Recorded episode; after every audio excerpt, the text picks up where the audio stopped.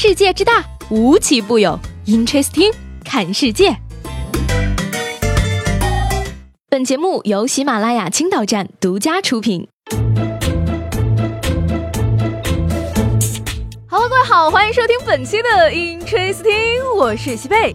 今天是二零一七年的八月二十一号，这是一个非常有纪念意义的日子，因为它意味着今年的三伏天过完，再也不用被清蒸了，被子再也不会发霉了，我又可以遮住我的小胖胳膊、小粗腿儿，开开心心出去浪。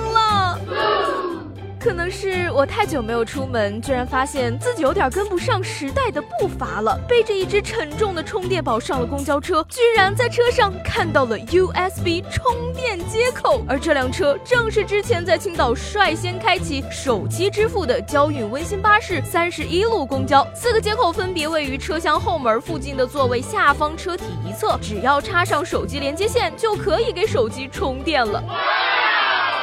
不愧是我心目中的神级存在，先是让我摆脱了钱包这个累赘，现在连陈思仁的充电宝也可以抛弃了。下一步，要是能给我发个对象，就更完美了。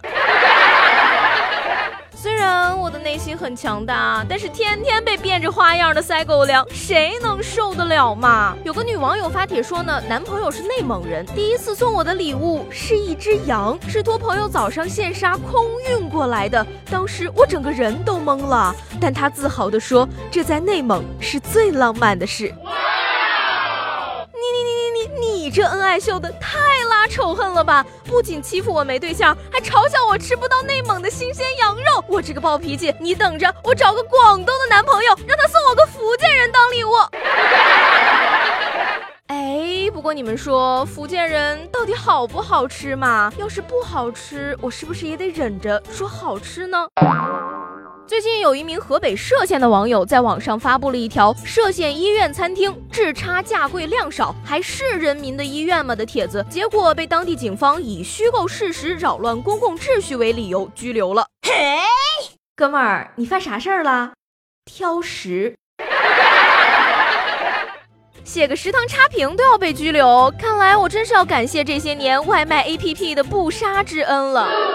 事后呢，河北警方表示说，发帖人张某因为没有中标新食堂经营权心有不满，所以酒后发布与事实情况有偏差的信息，原处罚适用法律不当，撤销处罚，派出所所长停止执行职务，办案民警调离执法岗位，派出所向当事人赔礼道歉。这一行为呢，还是非常值得点赞的。不过，希望以后这样的荒唐事儿能少一点。最近啊，大连交警在例行检查的时候呢，发现了一辆白色轿车里藏有一副假号牌，而随着号牌一点点被拿出来，交警同志们都不敢相信自己的眼睛。辽 B B B B B B。大哥，你这是山寨版的发发发发发，还是卡了壳的复读机呀？这个创意我真是佩服的无剃头地。虽然说呢，车主孙某表示自己只是出于好玩，并没有悬挂车牌，但是根据相关法律规定，这样的行为同样要受到处罚。傻了吧？没有悬挂也要受罚？看你以后还敢不敢再 Control 加 C Control 加 V V V V V。重复啊倒是没什么，人名重复就比较尴尬了。十八号上午呢，东北林业大学的官微就发了两张新生宿舍的分配图，而其中六二六宿舍引起了许多网友的关注，因为八人里面竟然有四个名叫刘畅，两个名叫李丹，以及两个名叫瑜伽的。这宿舍也是没谁了，他们平时互相怎么称呼呀？刘畅，嗯啊，哎哎，看来这次外号终于可以光明正大的派上用场了。小唱、大唱，唱唱、小唱唱。